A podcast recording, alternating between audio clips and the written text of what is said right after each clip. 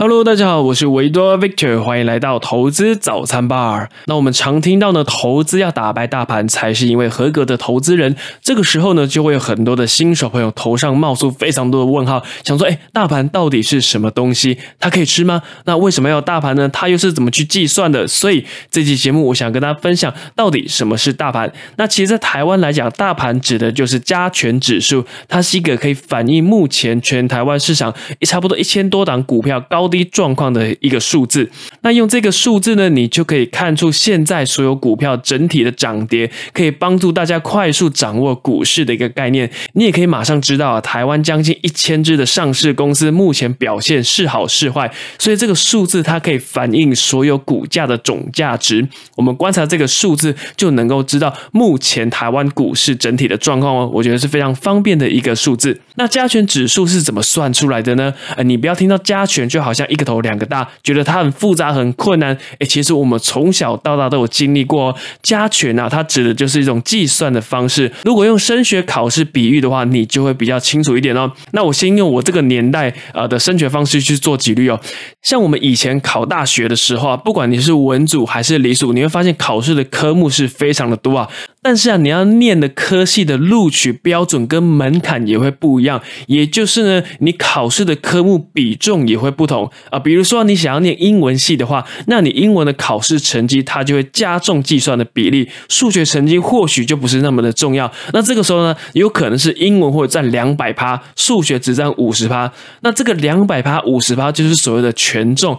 那透过这个权重占比，你也会知道哪一个科系比较重视什么样的科目。那你也可以。针对你要念的学校去加强专精那几个科目啊，那根据不同权重加起来的总分呢，这个就叫做加权。那加权指数呢，常见的计算方式啊有两个，第一个叫做股价加权，简单来讲呢，就是直接把所有的股价加起来当成是总分。那这是最直观也是最简单的方式。历史上最悠久、最具公信力的指数叫做道琼工业指数，就是用这个方式去做计算的。哦。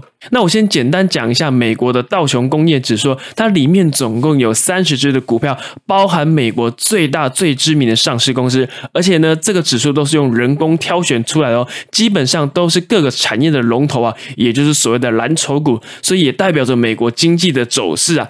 但是你会发现，如果用股价加权去计算，其实有个很大的缺点，这会让啊高价股比低价股在平均指数中更具有影响力，而且这有可能会产生误导哦。比如说，像低价股，股价比较低的股票上涨很多的趴数，就比较容易受到高价的股票下跌一趴两趴就抵消掉。那这也是比较为人诟病的地方。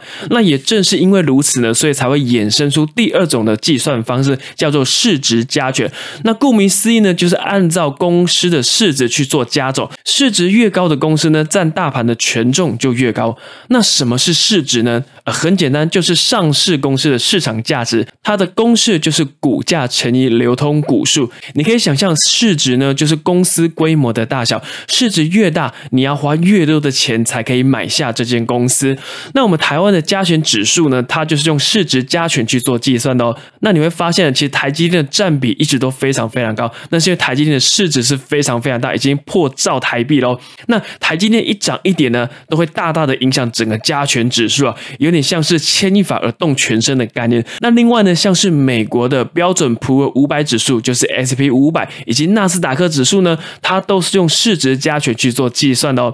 那市值加权计算的方式啊，其实也是有缺点哦，就是市值大的公司影响指数也最大，所以你会发现，不管用什么方式计算，都会有优缺点。市值加权呢，也是比较常见的计算方式。那当然还是会有其他种不同的计算方式。那我这边呢，就不去赘述太多，有兴趣的朋友，你们也可以自行研究一下哦。那另外呢，我再跟大家分享一下，在台湾跟美国常见的指数分别有什么呢？首先呢，我先讲一下台湾的股市啊。你除了常常听到的台湾加权指数之外呢，你最近啊，应该说这一阵子你也会常听到台湾五十指数。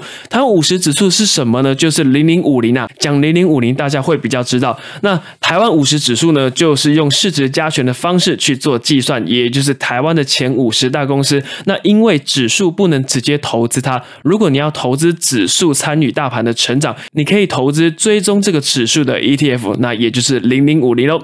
那美国呢比较常听到的三大指数呢，分别是道琼工业指数啊，这个在前面股价加权计算的时候有介绍过了。那对应的 ETF 呢就是 DIA。如果你想要投资道琼工业指数的话，你可以买。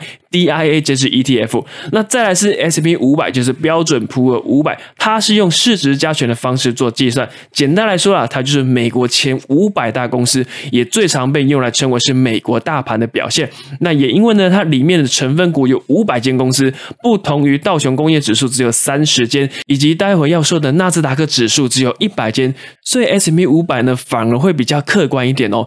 那它相对应的 ETF 呢有 SPY 以及 VOO。那最后。后呢，我讲一下纳斯达克综合指数，一样呢是用市值作为计算的基础，但是它有加一些规则去平衡市值大的公司造成的影响。那里面的成分股呢，主要就是在纳斯达克的股票交易所上市的前一百名公司。由于在纳斯达克交易所上市的公司啊，比较多都是科技类型的公司，所以呢，这个指数也会比较偏向科技股的部分。那相对应的 ETF 呢，就是 QQQ。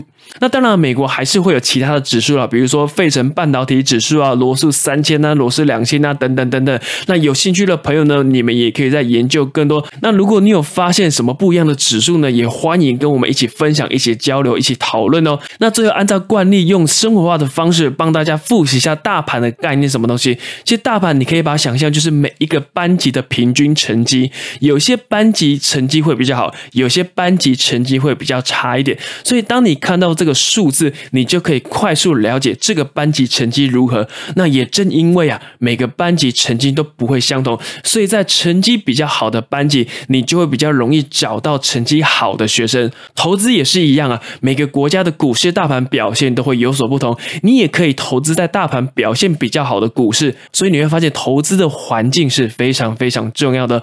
在大盘表现好的国家呢，找到好的投资标的也会容易非常多。那这也是为为什么我会特别喜欢投资美股的原因呢？